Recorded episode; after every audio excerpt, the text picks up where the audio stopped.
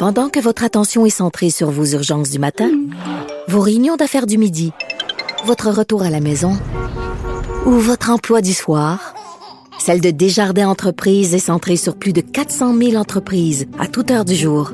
Grâce à notre connaissance des secteurs d'activité et à notre accompagnement spécialisé, nous aidons les entrepreneurs à relever chaque défi pour qu'ils puissent rester centrés sur ce qui compte, le développement de leur entreprise.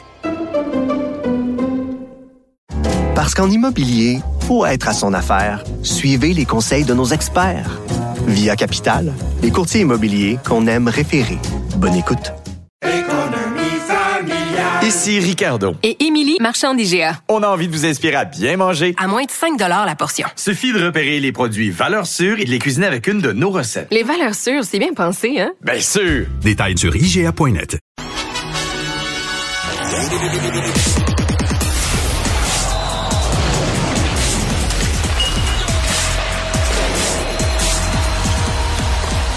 Jean-François Barry, un chroniqueur pas comme les autres.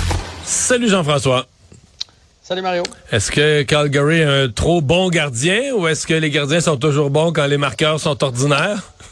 Ah ben, crime. C'est probablement un peu des deux, mais honnêtement, Jacob Markstrom, euh, pour l'avoir pris régulièrement dans mon pool de hockey, quand il est dans sa zone, comme c'était le cas hier, là, il était vraiment, il arrêtait tout, il voyait tout. C'est un gardien qui est gros devant son but, puis c'est un gardien qui peut vraiment euh, causer des dommages.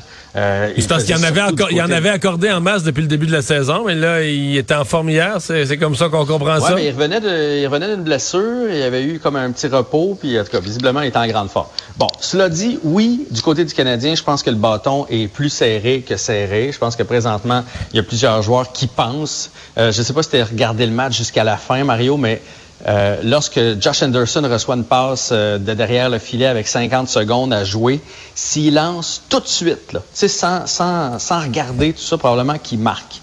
Et là, il prend juste le temps de la replacer comme il faut sur sa palette pour la, la roofer, comme on dit, la mettre dans le top du but. Et ça permet à Max Strom de sortir la mitaine et euh, Anderson l'envoyer directement dedans. Et c'est ça la différence quand tu penses pas, quand tu es certain que tu vas marquer, puis quand tu le doute, comme c'est le cas pour Josh Anderson euh, présentement. Fait que le Canadien qui a manqué énormément de chance hier, mais en même temps, pour vrai, c'était pas des arrêts chanceux. Il était à la bonne place au bon moment. Il n'y a aucune rondelle. Sais, on le voyait pas regarder derrière lui. On le voyait pas regarder entre ses jambes. Il savait qu'ils avaient arrêté. Il était très confiant hier. Bon. Euh, tu parlais de Josh Anderson. Est-ce qu'on est, euh, il est, rendu stressé? Est-ce qu'il sent la pression du, public? Ben, il doit sentir la pression des statistiques un peu, là, qui sont pas là. Ah, mais il sent la pression de partout, tu sais. Puis euh, aujourd'hui, je trouve que les gens sont sévères avec lui. Il n'a pas joué un mauvais match hier. Il y a eu, tu sais, quand un gars sort avec trois, quatre chances de marquer, euh, s'il y avait tout ça, les joueurs du Canadien, on, va se le dire, on aurait marqué plus que ça. Josh Anderson euh, a jamais eu autant de chances de marquer. Moi, si j'ai quelque chose à lui reprocher, c'est peut-être ses, coups d'épaule. Il s'implique un peu moins physiquement. Mais sinon, il joue du bon hockey. Après ça, est-ce qu'il ressent la pression? C'est sûr. hier, il a fait perdre son équipe.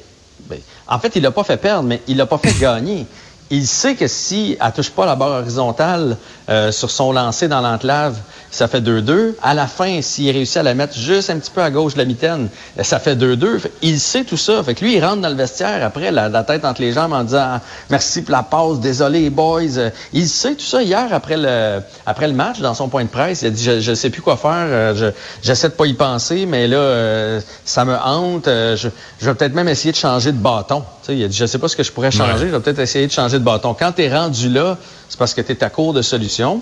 Puis hier, Martin Saint-Louis en a un peu parlé dans son point de presse, puis il a dit, tu sais, dans, ce temps-là, la pire des choses à faire, c'est de commencer à taper sur la tête des gars, là, parce que le bâton va être encore plus, euh, encore plus serré. Et tu as vu aujourd'hui à l'entraînement, ils ont travaillé justement les lancers précis. Là.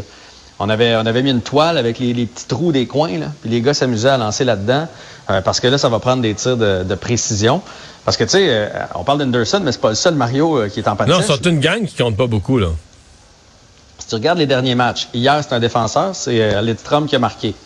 Euh, après ça, contre les euh, Canucks, tu Madison et Suzuki. À part, à part Suzuki, là, c'est quasiment juste des défenseurs. Contre Boston, tu as encore Madison, Chekai et Suzuki.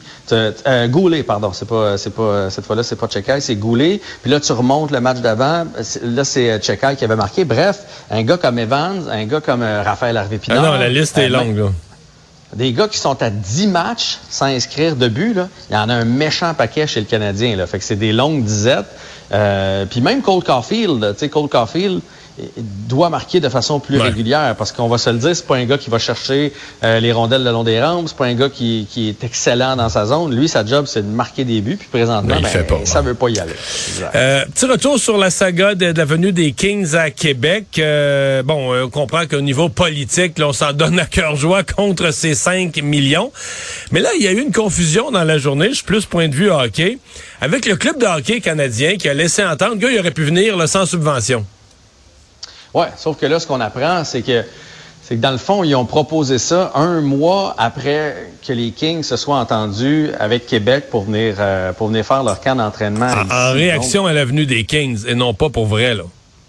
Exactement. Puis tu sais, euh, je disais aujourd'hui que depuis quatre ans, on les invite à venir faire un tour du côté de Québec, puis le Canadien, il va pas nécessairement. Puis quand ils sont venus, dirait- quand ils sont venus il y a six ans, c'était un désastre. Ils n'ont pas amené de joueurs, ils ont amené juste le, le club école. Euh, puis les- le, le- le public a pas participé, puis ils n'ont pas signé un autographe. Ils sont arrivés puis ils sont partis aussi vite. là. Ils ont fait euh, juste les les heures. Tu sais, Ils sont rentrés dans l'amphithéâtre puis ils sont sortis. là. Ouais, fait que un peu, j'ai trouvé ça un peu mesquin de sortir ça. On dirait une guerre Montréal-Québec ou une guerre belle québécois là, aujourd'hui. Ça avait l'air, ça avait l'air de ça. Fait qu'au-delà du 5 à 7 millions, là, il y a comme une sous, euh, une sous-game qui est en train de se jouer présentement. Ouais, le Canadien n'a pas été trop trop chic. Hey, salut, à demain.